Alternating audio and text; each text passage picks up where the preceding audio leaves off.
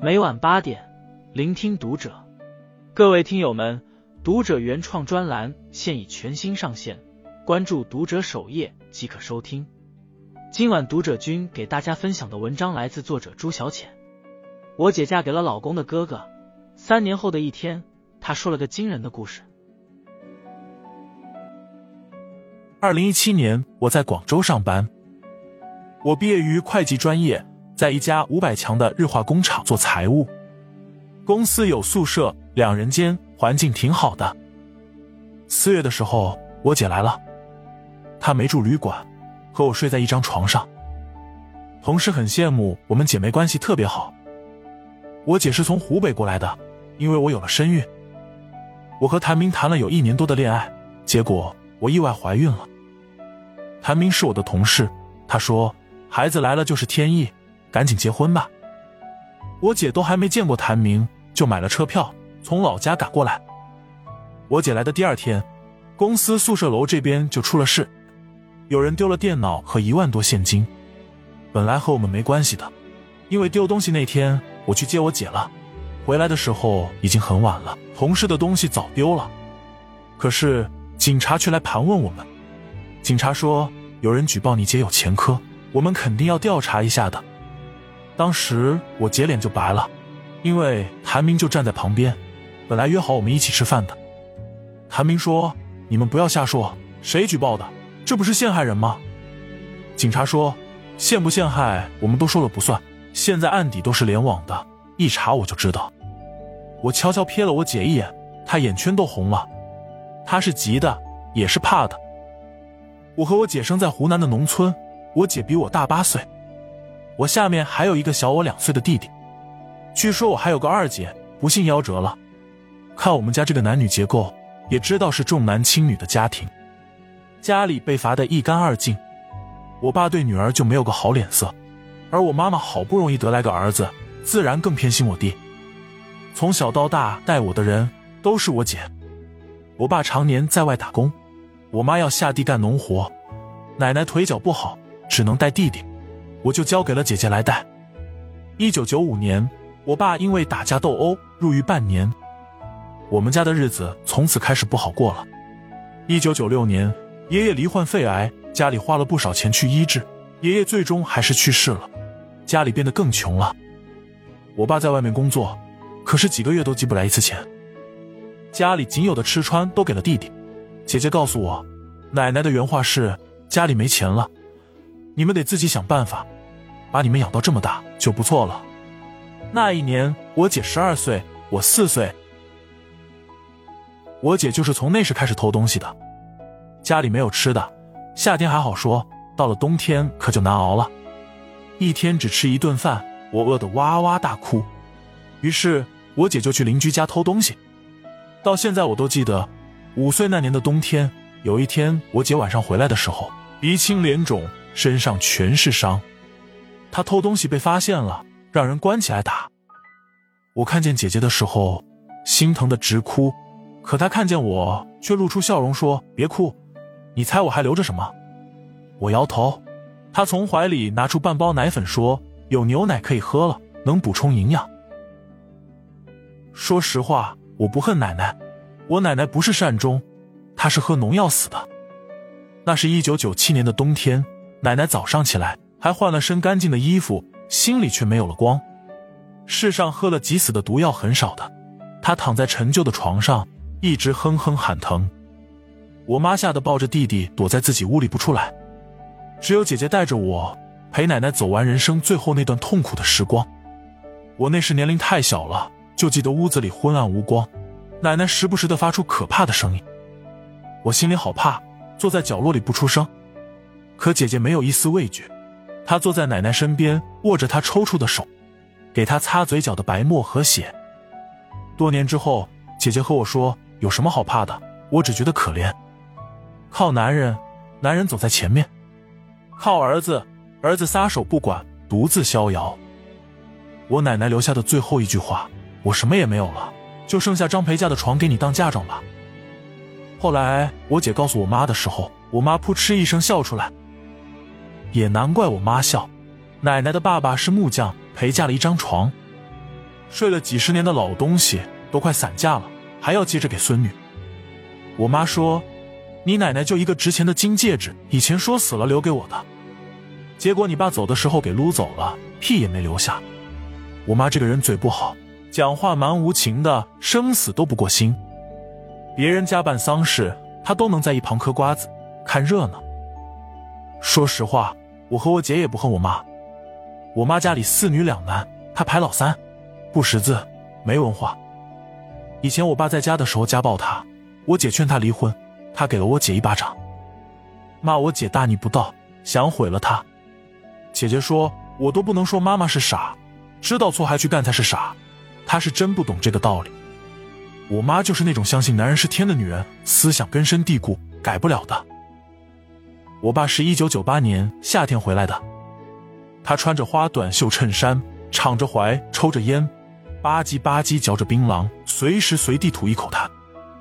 他说他又坐牢了，所以和家里联系不上，也不知道是真是假。我妈揪着我爸又哭又打又骂，质问他有没有想过这几年我们娘几个是怎么过的。我爸那次是来接我们走的，去省城。他说他和别人做买卖，有钱了，带着我们去享福。他还给我姐弄了张假身份证，上面写着十八岁，说是可以早点工作。那时候。大家都好开心啊，我们都以为有好日子过了，只能说我们太傻了。去了之后才知道，我爸做的买卖是开洗浴城，这是他在狱里认识的一个朋友的朋友开的，而且他也不是什么合伙人，只是个保安副队长。那时他租了一套两室一厅的房子，把我们几个小孩都高兴坏了。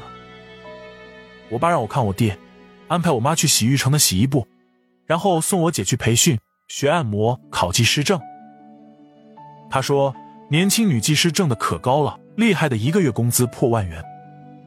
当年月薪破万，就像天方夜谭。我姐学习的地方是全封闭的，那是我第一次和姐姐分开，想姐姐想得掉眼泪。大概过了一个多星期，晚上我爸没下班，我妈回来了，带着弟弟睡着了。我迷迷糊糊要睡没睡的时候。就感觉有人咬我，是我姐。我刚开心的要叫，她就捂住了我的嘴。她示意我别出声，悄悄帮我穿衣服。她贴着我的耳朵说：“爸爸是要坑咱们，姐姐带你走。”我傻兮兮的问：“要不要叫上弟弟？”姐姐说：“爸不会害弟弟的。”说着就拉我往大门走。忽然，妈妈卧室的门开了，是我妈。昏暗中。空气都凝固了，我和我姐愣在原地，不知该怎么办。然后我妈定定的看了我们一眼，退回卧室，把门关上了。我姐长出了口气，拉着我就跑了。那是我最后一次看到妈妈。我从小觉得我妈粗暴、麻木、没有感情，但是她看我们姐妹的最后一眼，我这辈子忘不了。那么柔软，那么温暖，充满了不舍与疼爱。我觉得他还是爱我们的，他只是没有能力对我们好。他关门那一刻，我看见他哭了，眼泪在月光里亮晶晶的。可是我姐说，我妈没哭，都是小孩子胡思乱想。当时黑灯瞎火的，不可能看见哭没哭。我想姐姐可能是对过去恨意更多一点吧，她不想对从前有一丝留恋。我姐告诉我，她去学按摩的时候特别认真。别人告诉她不用那么认真的，混个证书就行了。到时候来检查的有技师证就不会被抓。我姐说什么检查？谁检查啊？那些人就不怀好意的笑。她不敢相信，怎么会有这样的父亲？为了赚钱，竟然把亲生女儿往火炕里推。我姐那天偷跑出来，本来打算一走了之，后来想到了我。我虽然年纪小，但也不能留给一个混蛋。于是把我也带走了。之后，我和我姐开始了流浪生涯。那两年，我姐没有身份证，做不了什么正式工作。她一半靠打零工，一半靠偷东西。一旦被抓，我们就换个地方。那些年，我们住过桥洞，睡过楼道。记得还有个好心的老奶奶，让我们在她家里住了四天。后来，我们被她儿子赶走了。有一次。我姐被抓住了，关了三天。出来的时候，我送给她一套秋衣，那是我第一次去偷东西。我美滋滋的给我姐，然后她就给了我一巴掌。那也是我第一次挨姐姐打，下手特别狠。她说我偷东西是为了不让你干这种事，懂不懂？我哭着发誓，以后再也不敢了。我们是流浪到湖北的一个三线城市停下来的，那已经是两千年了。我们遇到了一个特别好的派出所所长，抓到我姐后，了解了情况，给了我们极大的帮助。我姐死活不说老家在哪里，她说我们是被亲爸卖了逃出来的，她绝对不能回去。而我呢，根本就不知道老家在哪儿。两千年。正赶上第五次全国人口普查，老所长把我和姐姐给安排上集体户口，从此我们有了新的身份。他是我们一辈子的恩人，我和姐姐改姓了他的姓。老所长是二零零五年去世的，脑出血。他一辈子太操劳了，又不爱惜自己的身体。我们姐妹以女儿的身份送了葬。我姐有了正式的工作后，开始供我读书。那几年日子很艰苦，但我们至少稳定了，能吃饱，能穿暖。我们租了一间小小的平房，姐妹两个就有了家。我为了让姐姐省心省钱，拼命读书。我八岁才开始上小学，压力特别大，每天除了学习就是学习，不和同学玩。小学跳过一级，让我追上一年。高中我考进了重点学校，之后成绩就有点跟不上了。我也不是给自己找理由，就是题放在面前，一遍又一遍读也读不懂。头发大把大把掉，头顶差点秃了。我姐就觉得我不对劲，学校老师也蛮关心我的，让心理辅导员疏导我。我一点都没夸张，我和心理辅导员讲了一个下午，我们两个坐在办公室里对着哭。当时他说一句：“你经历太多了，心理压力大是正常的。”不能再逼自己了，会崩溃的。而我心里想到的不是我自己，而是我姐，因为她是和我有一样经历的人，我忽然就很担心她。那时我姐买了好多药给我吃，我说你也吃，咱们经历不是一样的。其实我姐健康状态还挺好的，就像她说的那样，她是姐姐，一直活得更现实。他是个目标特别明确的人，努力工作赚钱。只可惜学历影响了他的事业。他只有小学文化，想提升都很难。不过他真正的问题是恋爱。我知道的，他应该谈过两个男孩，有一点点蛛丝马迹，他就会怀疑对方。我记得他的第二任男有一次开车接她下班回家，然后没走他经常走的路。因为是晚上，我姐一下就情绪爆炸了。对他又踢又打，车停下来，她哭着问：“你想干什么？”对方特别尴尬，说：“明天不是你生日吗？我想零点给你个惊喜。”其实一大群朋友在 KTV 等着他，包括我。那次之后，我姐不再谈恋爱了，她觉得自己承受不起，也不想耽误别人。二零一一年，我参加了高考。成绩虽然下滑了，但还是考上了大学，是广州的一所普通大学。可我忽然就不想去了，离姐姐太远了。当然，更重要的是怕花钱。那时我对自己的学习有点泄气，不是尖子生了，不想让姐姐在我身上浪费钱，我还不如直接工作呢。我姐就笑嘻嘻的看着我说：“没事，姐有钱，奶奶给咱们留了嫁妆呢。”我这才知道。我姐在跑业务的时候，和客户聊起了黄花梨。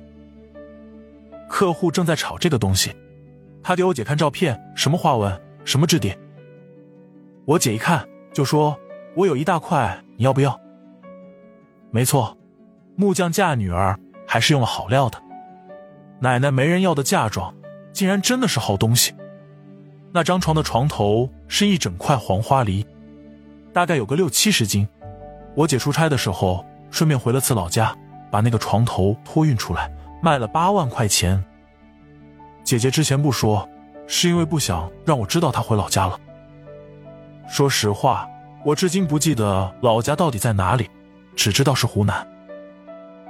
而我姐不想让我和老家有一点联系，毕竟那里有一个要把女儿送去做擦边按摩女的爸爸，而那八万元说多不多，说少不少，供我读大学足够了。我说我不要，那是奶奶给你的嫁妆。姐姐说，我这辈子怕是嫁不了人了，给你读书，奶奶会更高兴的。就这样，我来了广州，读了大学，毕业在这边找到了很好的工作。我姐一直鼓励我往外走，她说：“咱俩哪有什么家乡，住到哪儿，哪里就是家。”工作后，我和谭明恋爱了。他是辽宁人，在重点大学读的硕士，性格特别开朗。我发现意外怀孕是在二零一七年，我们婚房都买好了，就是想尽快订婚期。毕竟肚子里有宝宝不好拖。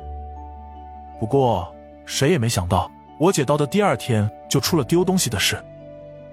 而有关我的身世，我没和谭明说过，我只讲给了公司一个特别要好的闺蜜。没想到她竟然在背后插刀。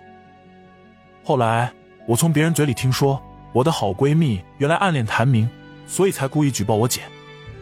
她想让我出丑，让谭明觉得我在欺骗他。而我没办法了，只能把所有的事都告诉谭明。我说：“能讲的我都讲了，你要是想分就分吧，孩子就打掉吧。”谭明却说：“这种隐私的事不说才是正常人吧？再说了，知道你吃过这么多苦还分手，那我还是人吗？咱俩明天就去登记结婚，必须的。”就这样，我和公婆都还没正式见面，就登记结婚了。那年十月，我们在广州办了婚礼。姐姐牵着我的手送我出的嫁。那天她穿了深红西装，又美又飒。伴娘团和伴郎团都让我嫁给我姐算了，把谭明比下去了。我从姐姐牵起我手的时候就开始掉眼泪了，可我姐一直在笑。她说：“这么高兴，我干嘛哭啊？”可等到念住词的时候，她绷不住了。她拿着长长的稿纸，却开不了口。她站在舞台的中央，转头看我，万千星光凝在她眼睛里。有那么一瞬，我觉得她好像曾经站在月光中的妈妈，那么柔软，那么温暖，满载着不舍与疼爱。我喊了声“姐”，她就跑过来，把我紧紧抱住了。我说：“我出嫁了，还是你妹妹啊？”而他呜咽的哭着，说不出话。那个场面回放无数遍都感人，而且不止打动了我，还打动了谭明的哥哥谭浩。谭浩在广州有房有车，比我姐小三岁，离异，有个四岁的儿子。婚礼之后，他就开始和我姐私下联系了。二零一八年一月，一进预产期，我姐就辞职过来照顾我。谭浩隔三差五就来探望我。后来，谭明和我姐说：“姐，你就答应了呗。”要不这影响多不好啊！他这一趟趟的，不知道的人还以为我媳妇怀了他的孩子呢。而且你看和我哥在一起，咱们是亲上加亲啊！好欠打的一张嘴啊！但我姐还真就同意试试了。也许我们真的离过去的痛苦有些远了，我姐终于放下了对男人过激的警惕。当然，也可能是因为谭浩是长在我姐笑点上的男人，他每次一开口，我姐就想笑。笑着笑着就动了心。我出了月子，他俩就正式官宣了。没过俩月，俩人就领了结婚证。他们没办婚礼，因为我姐不让办。她说，万一离了婚，别人也不知道我们在一起过。他心里到底对爱情还是有隐忧的吧？但我想，阳光灿烂的谭浩一定会治愈他。我和谭明生的是儿子，谭浩有个儿子。开始我们还说我姐再生个小公主，到时候两家一起疼。但是婚后几年我姐都没有生，谭明还是会做人，提醒我以后少说，人家夫妻不要，肯定有难言之隐。你别跟着瞎掺和。后来我也就不再提了。我姐本来说到广州以后开个连锁便利店，可这几年到处都是要花钱的地方。她也不太敢下手了，就在家里带孩子了，照顾谭浩的儿子，也兼顾我的儿子。谭浩说：“我姐前半生太操劳了，在家放松几年挺好的。周末我们经常聚一聚，有时候我和姐姐坐在阳台上晒太阳、喝茶，望着阳台下大片安逸的绿荫，我俩会觉得不可思议。不知道有多少人像我们一样，人生前后会如此割裂。”以至于有时我从睡梦中醒来，会感到懵懂不清的恐惧。我好怕自己其实还睡在桥洞下，或是四处透风的楼道里。这一切的美好，只是一根火柴燃起的美梦。而就在这时，我姐跟我说了一个惊人的故事。我姐说，我这些年几乎每天晚上都会做噩梦，梦见爸爸在追我、打我。其实那次回老家，我见到他了，我浑身一颤，说。妈妈他们也在吗？姐姐说家里只有我爸，没看到妈妈和弟弟。据邻居说，我爸住院做手术的时候，我弟转走了他的存款，带着妈妈走了。具体去哪了，没人知道。我爸可能是槟榔嚼多了吧，患了口腔癌，半张嘴都割掉了，看起来更可怕了。他从手术室出来，找不到我妈和弟弟，快要气疯了。那时候他年龄大了。钱也花光了，不得已只能回老家了。我姐回去拿床头，他把气都撒在我姐身上，他不让我姐走，还打起来了。后来村里人来帮忙，都说是老太太留给大孙女的，我姐这才脱了身。这一折腾就晚了，很难找到回县城的车了。我姐很怕和爸爸同处一个地方，她花二百块钱找邻居买了一辆旧三轮。拖着六七十斤的大木头，骑了一个晚上，骑到县城的火车站，等买好车票，办好托运。我姐坐下来的时候，肚子痛的差点晕过去。因为打架的时候，我爸狠狠踹到我姐的小腹，他又骑了一夜车，当天晚上身体就出现异常。起初以为是来例假，结果整整留了一个月。之后他就闭经了。那时我姐还不到三十岁。却再也不会有一个属于自己的孩子了。我是哭着听完的。我说：“你怎么不告诉我呢？”我姐说：“我哪敢啊！你那时候得抑郁症了，头发掉了那么多，我都要吓死了。”我问心理辅导员，人家说正规治疗一期就要一万多。我半夜骑三轮的时候，累得腿都在抖了，肚子疼的没有力气。可我就想啊。这是我妹妹的药钱，是她上大学的学费，我死也得带回去。我哭得停不下来，我没想到自己现在所有的幸福是拿姐姐终身不能生育换来的。我说对不起，姐姐，以后我儿子就是你的，我让他给你养老。我姐笑了笑，你的儿子本来就是我的呀，你还不想分我呀？再说了，我还有个儿子呢，真心养，和亲生一样的。我今天和你说，就是觉得这些破事，终于在我心里都翻篇了。我想是这样吧，能说出来就放下来了。我靠在姐姐的肩头说：“对，都过去了，咱们以后都要幸福的活着。”那是二零二二年九月，雨后的夕阳洒满整座广州城。我和姐姐许下誓言，以后再不为过去掉眼泪。那些痛苦的回忆，就让他们泛黄在时间里吧。我们都有了新的人生，不想再回头了。关注读者，感恩遇见，听友们，我们下期见。